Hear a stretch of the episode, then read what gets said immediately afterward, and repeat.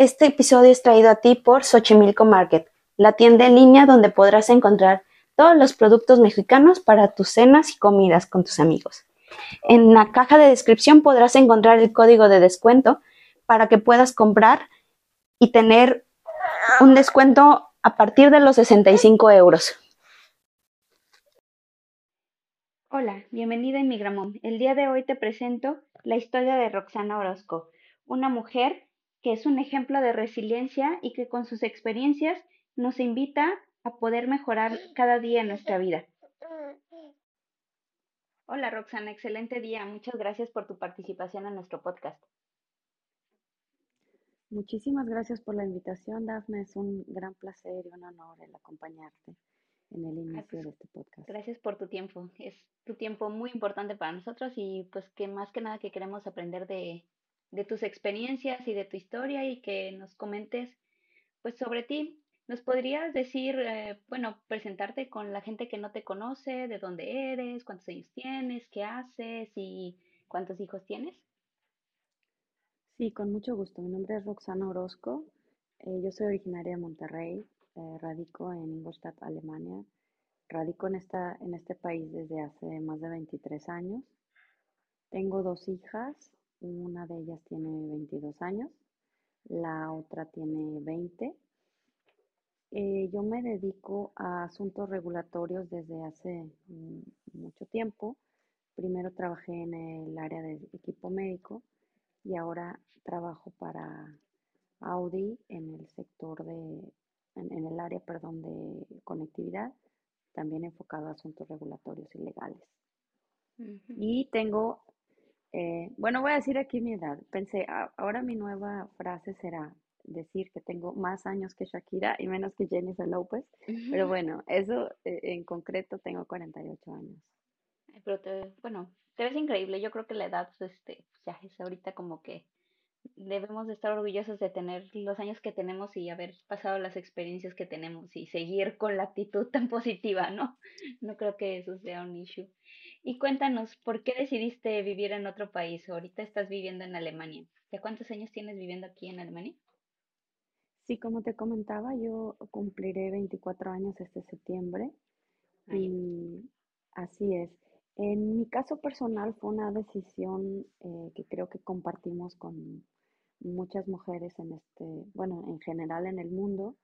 Eh, yo me mm, decidí emigrar por amor, me casé y en 1999 y bueno, la idea era migrar temporalmente para después regresar a México, pero como sabemos, los planes pues solo son un punto de referencia y la vida llega como, como llega, ¿no? Entonces, bueno, 23 años después aquí sigo. ¿Y siempre has vivido en Ingolstadt o has vivido en otros lugares de Alemania? Eh, mm, He vivido solamente en el sur de Alemania. El primer año viví cerca de la frontera con Francia y Suiza, en una ciudad que se llama Freiburg. Después ahí estudié un tiempo en la universidad, un poco alemán. Después me mudé a Ingolstadt, que es también en, el estado de Baviera, en el sur. Viví aquí casi 10 años. Después me mudé a un, lugar medio cercano, pero aún ahí em, digamos, eh, aunque yo creo que cuando uno se muda no solo de país, sino de zona, para mí, pero en especial para mis hijas, fue un cambio también importante el mudarnos a Starnberg, que es un lago que está cerca de la ciudad de Múnich. Y poco antes de la pandemia regresé a Ingolstadt con un pequeño eh, em, tiempo en el que estuve laborando en Suiza y viviendo en el sur de Alemania, en, en Starnberg. Ah, ok. No, pues has vivido ya en varios lugares cerca de, aquí de Alemania. ¿Y cuáles son las, cuáles han sido los retos que se te han presentado desde que has vivido en Alemania? O sea, tanto profesionalmente como con familia. No sé si tú tuviste a tus hijas en México y viniste para acá o desde que te embarazaste tuviste a tus hijas acá. Sí, eh, mis hijas eh, nacieron aquí en Alemania, entonces, eh, pues sí, definitivamente que fue es un reto que conoces y que compartimos muchas mujeres el tener a nuestros hijos fuera de nuestro país, lejos de nuestras familias. Em, en general, claro, es por un lado enriquecedor y no tienes apoyo, pero tampoco tienes influencia, ¿no?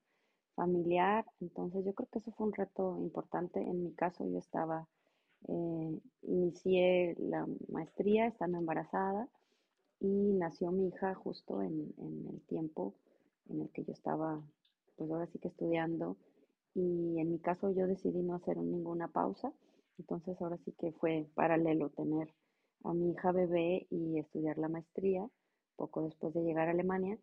Y al final terminé mi maestría y recibí mi, mi, título embarazada otra vez. Entonces, definitivamente que el tener, el tener hijos aquí eh, fuera de casa es, es, eh, pues sí, un reto que al final nos hace crecer, yo creo, ¿no? Y, y además, yo creo que para nuestros hijos es solo no, digamos, es algo enriquecedor. Justo escuchaba un comentario de, de una colega alemana de, de, cómo su forma de, de, bueno, de trabajar, de ver las cosas, por supuesto, lo integró en su, lo integra en la educación de los hijos. En mi caso, yo creo que mi, mi background mexicano, eh, mis orígenes mexicanos hicieron que, pues también influenciara muchísimo la educación de mis hijas.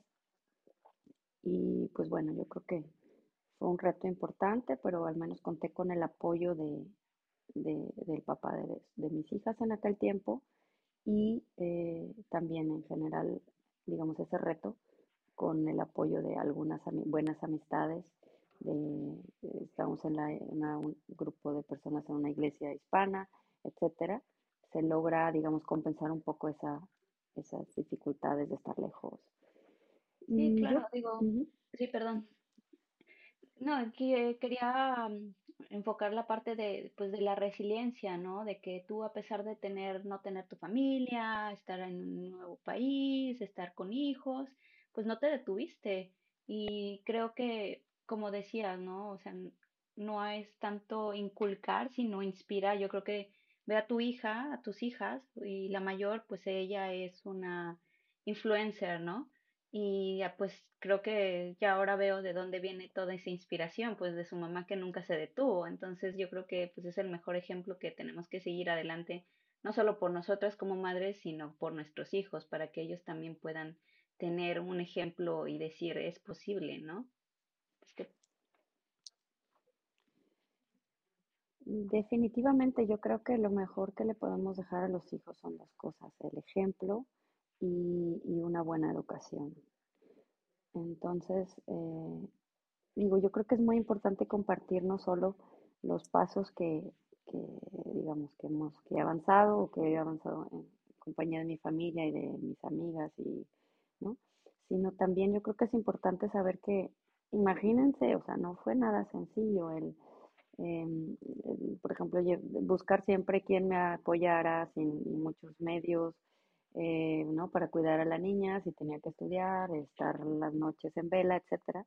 Entonces no es nada sencillo, eh, pero eso sí me gustaría que eh, los, las personas que nos escuchan sepan que es un camino difícil y no es que se levante uno de, ay, perfecto, hoy sigo con mi rol de mamá, de estudiante, de esposa, de vecina, etcétera, y todo va a salir perfecto, al revés, o sea, son, es, es yo creo que un día a día de ir es, ahora sí que avanzando y, y, y, tener la certeza que no, el camino no es sencillo, pero el, el conseguir metas y el, el, dejar un buen ejemplo a los hijos es algo invaluable que realmente solo les puedo recomendar que tengan mucho ánimo, que sepan que es difícil, pero no imposible lograr lo que no se propone.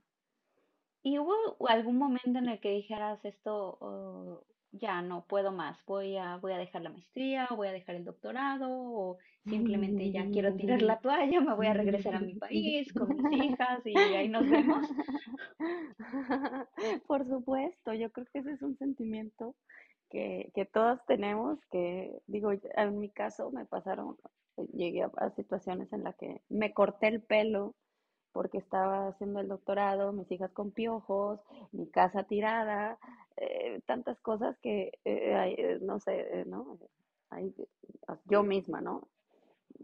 Decidí hacer ese tipo de cosas. Entonces, definitivamente esos sentimientos yo creo que son parte de, yo creo que lo importante es eh, aceptarlos y saberlos manejar y saber que, bueno, al fin y al cabo, si uno tiene un sentimiento más fuerte para llegar a algún lado, tienes una visión eh, de donde quieres estar, eh, ¿no? Pues entonces es parte del camino que tenemos que, que andar.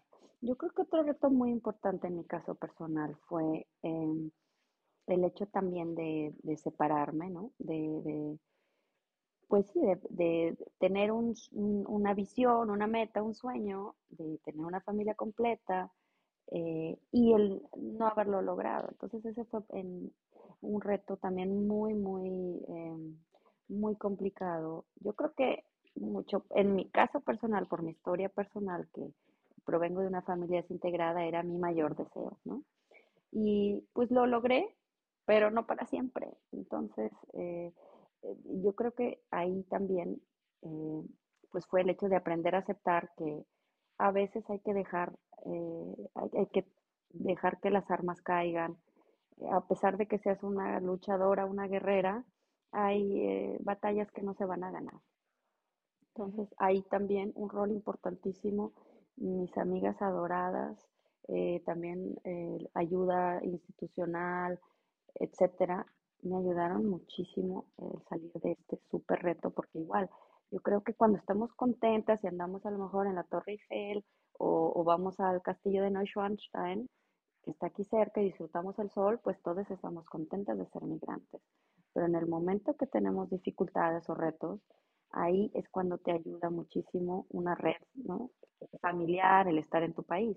Pero, eh, digamos, eso se exacerba estando lejos de tu tierra, pero eh, para eso existen también otras opciones que uno debe, eh, digamos,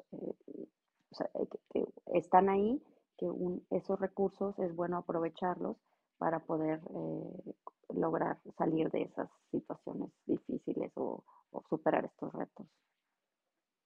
Sí, bueno, una separación yo creo que en cualquier país es difícil y pues más alejado de tu país y de tu familia peor, ¿no? ¿Y qué edad tenían tus hijas cuando pasaron por este proceso? ¿Crees que el, la cultura o la educación alemana haga este proceso de separación para las familias un poco más sencillo? ¿O porque no tienen como este, esta idea de la familia que debe de estar siempre unida? Creo que aquí en Alemania la la parte de, de independencia de los niños, pues se ve muy, muy drástica, ¿no? Como de los seis años ya andan solos en la calle, iban con sus amigos y como que siento que no tienen tanto ese apego con, con la idea de la familia perfecta, en mi, en mi teo- en- en- por lo que yo he visto, pero igual me equivoco. Digo, eh, yo creo que eso es, eh, por supuesto, algo que es muy, no se puede contestar con una respuesta eh, que para todos aplique, pero en general, y justo es algo que escuché esta semana de una amiga querida que es pedagoga social, citando a su hija, dice que no importa la edad que los padres se separen, siempre es un doloroso para los hijos, siempre tiene consecuencias eh, fuertes e importantes. Entonces, desgraciadamente, yo creo que por más que los hijos en este país, en eso estoy completamente de acuerdo contigo, son muy independientes, eh, generalmente es el, el mejor eh, elogio que te pueden dar que tus hijos son independientes y definitivamente lo es, ¿no? Tener buenos lazos, pero, pero el hecho de poder luchar en la vida sin necesitar a nadie. Pero igual, o sea, en el caso de mis hijas, porque yo, mi separación es relativamente reciente, después de 22 años de matrimonio, eh, pero igual les afectó muchísimo. Digo, de manera distinta por sus personalidades, etcétera, pero yo creo que eh, una separación siempre es algo que afecta a los hijos, aunque en general estoy convencida que es mucho mejor una buena separación a que vivir en conflicto o terminar en una separación, eh, digamos, eh, estrepitosamente catastrófica, ¿no? Entonces, eh, en general, definitivamente el, el estar bien, estar en paz es, es la mejor forma, ya sea juntos o separados, pero que los hijos tienen secuelas y consecuencias, yo creo que a cualquier edad. Sí, en algún lado escuché como eso de mejor un, un mal acuerdo que una gran pelea. Entonces digo, igual y hay veces que uno dice, ay, pero voy a perder esto, voy a dejar esto, y, pero ah, tu tranquilidad y tu paz espiritual, creo que eso no tiene precio. Definitivamente.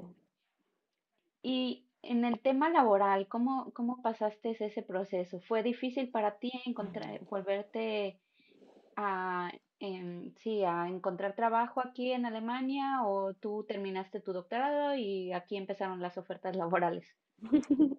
Pues muchas gracias por eh, eh, eh, comentar este punto. Yo creo que es algo que me encantaría compartir porque es algo que al menos en, en general es algo que observo mucho con nuestras colegas mexicanas, latinas, en general migrantes.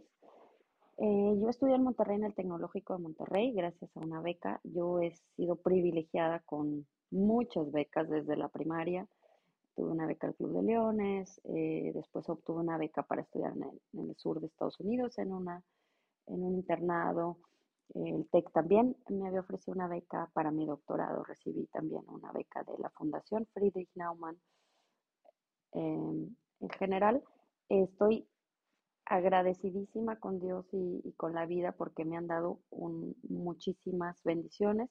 Para mí, una de las más importantes, eh, bueno, no solo son mis hijas, sino también la educación que he recibido. Entonces, después de estudiar en el Tecnológico Monterrey, de haber trabajado para, eh, primariamente para Petróleos Mexicanos en México, en un grupo de, del director que en ese entonces era de petroquímica, y después eh, cambió director de planeación en un equipo súper competitivo, etcétera. Eh, resulta que llegó a Alemania y pues no, no hablas, o sea, hablas inglés, ya aprendiste francés porque estuve un semestre de intercambio en Canadá, en Montreal, pero no hablas alemán. Entonces, a comenzar de cero. Mi primer trabajo en Alemania fue de mascota, de en ese tiempo la Expo. O sea, hagan de cuenta un doctor Simi para los que están en México. Entonces estaba dentro de un peluche y así me pasé dos semanas trabajando en un parque de diversiones muy grande, Europa Park para los que vivan aquí. Entonces, imagínense, o sea, este, yo lo hice porque es parte de la vida, ¿no? Tocar puertas, eh, que te dieran el portazo. Al terminar la maestría me concentré en mis hijas porque ya tenía dos, ¿no?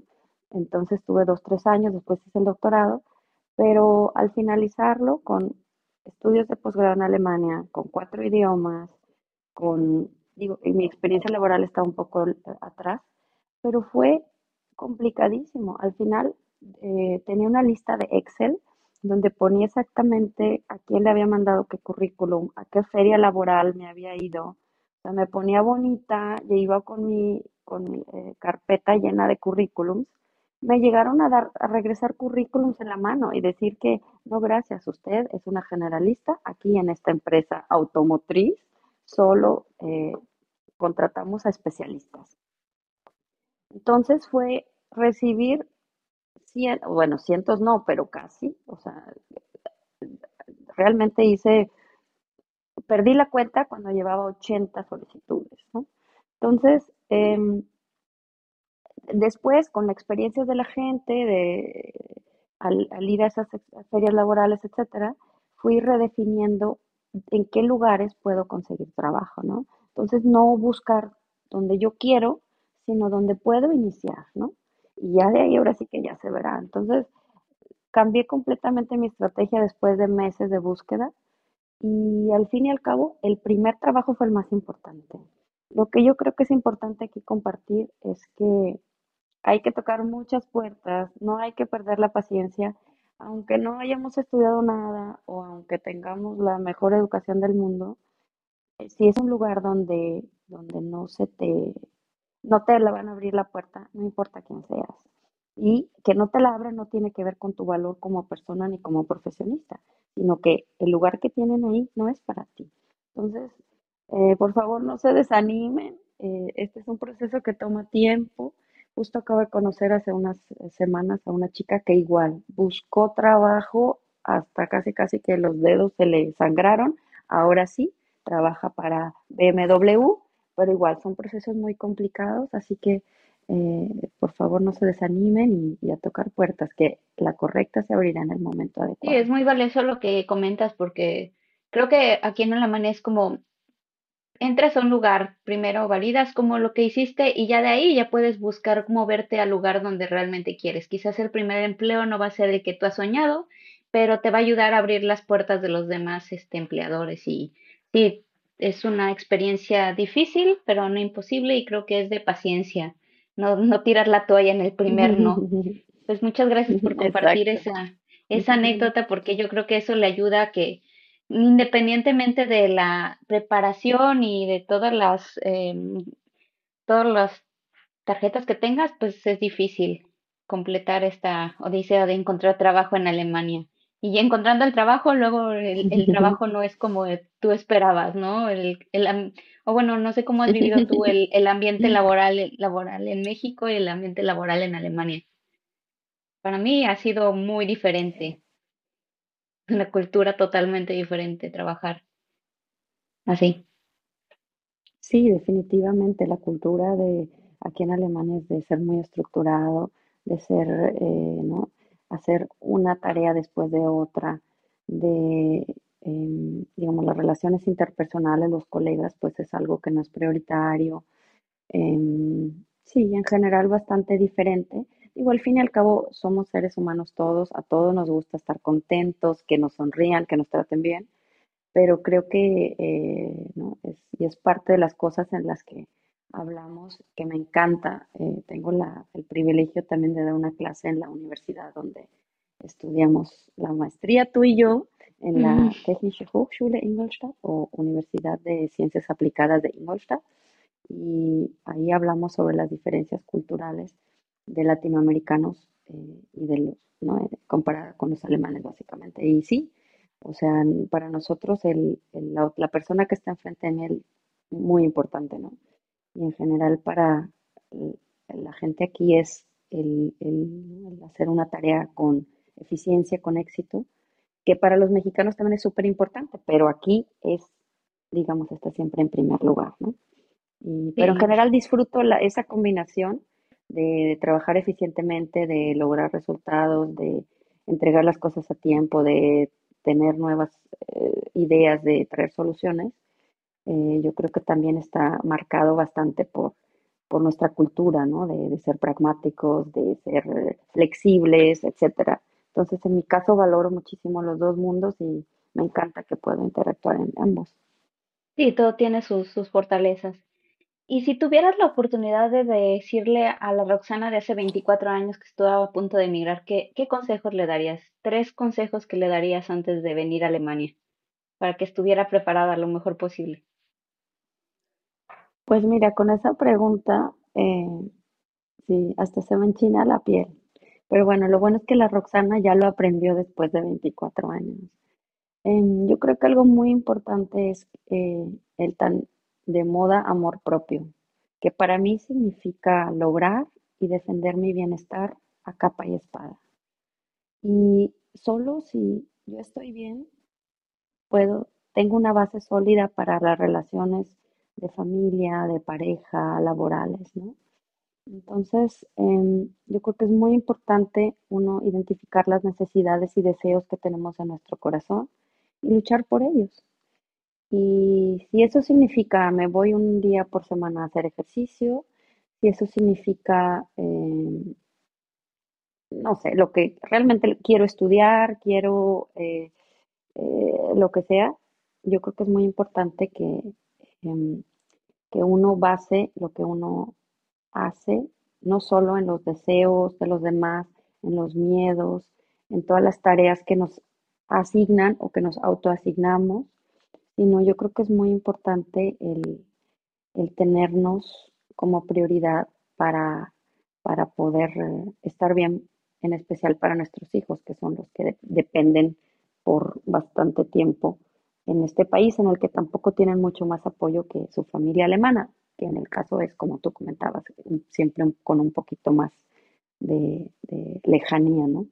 Entonces yo creo que eso, eh, el amor propio es muy, muy importante y, ¿no? Y como me dijeron una vez, eh, señora, tiene que ser como en el avión, cuando caen las mascarillas de oxígeno. Primero póngasela usted antes de que quiera ponérsela a alguien más. Yo creo que una segunda eh, lección que he aprendido a través de los años aquí es que nada es para siempre. Hay que disfrutar el momento. Recuerdo cuando estaban mis hijas pequeñas en el parque, quería que ya, ay, ¿cuándo van a crecer, no? O cuando los ves que están ahí como bebés chiquitines, ¿cuándo va a tomar la cuchara solito, no? Y pues no hay plazo que no llegue y todo pasa. Entonces es muy importante ahora para mí disfrutar el momento y, ver qué, qué alegrías, retos y dificultades la vida nos trae, pero lo único que tenemos seguro es el momento. Lo que mañana pase no sabemos. Lo que ayer fue ya no importa. O importa, te, ha, eh, digamos, te han formado, te ha forjado, pero ya no es. sí, no hay que clavarse, ¿no? O sea, no hay que darse azotes, ay, debí de haber hecho y esto y lo otro, ¿no? simplemente aprender y pues sin los errores no seríamos las personas que somos en este momento. Entonces, pues sí, pues muchísimas gracias por todas tus experiencias, por compartirnos todos estos capítulos de tu vida que yo creo que servirán de, eh, de, de gran ayuda para muchas mujeres que en este momento hay veces que uno se encuentra en ese momento que dices, oh, esto no es para mí, pero escuchas la experiencia de alguien más y simplemente te ayuda y dices, bueno, si, si alguien más lo hizo y estuvo en este mismo, en la misma situación que yo, pues no es imposible. Y Roxana, si te quisieran contactar, platicar y a lo mejor preguntarte más acerca de cómo has logrado tu, tu vida aquí en Alemania, ¿dónde te podrían contactar? Mira, yo creo que en Instagram es una buena forma. Mi cuenta es Roxana X Orozco con Z y C. Y por ahí con mucho gusto, si alguien puedo apoyar, em, lo haré. Yo en general es una de mis eh, premisas de vida. La ayuda no puedes darla siempre a todos, pero cuando está dentro de mis posibilidades, es algo que para mí eh, me llena muchísimo. Entonces, si alguien lo puede apoyar, ayudar con alguna idea, con escuchar, con lo que sea, me dará mucho gusto por ese medio eh, saludarlas. Y, ¿no? y justo acabo de escuchar una frase que dijo Shakira, que eh, ella cita a Madeleine Albright, que fue secretaria de Estado en Estados Unidos, que decía que existe en el infierno un lugar para las mujeres que no apoyan a las demás.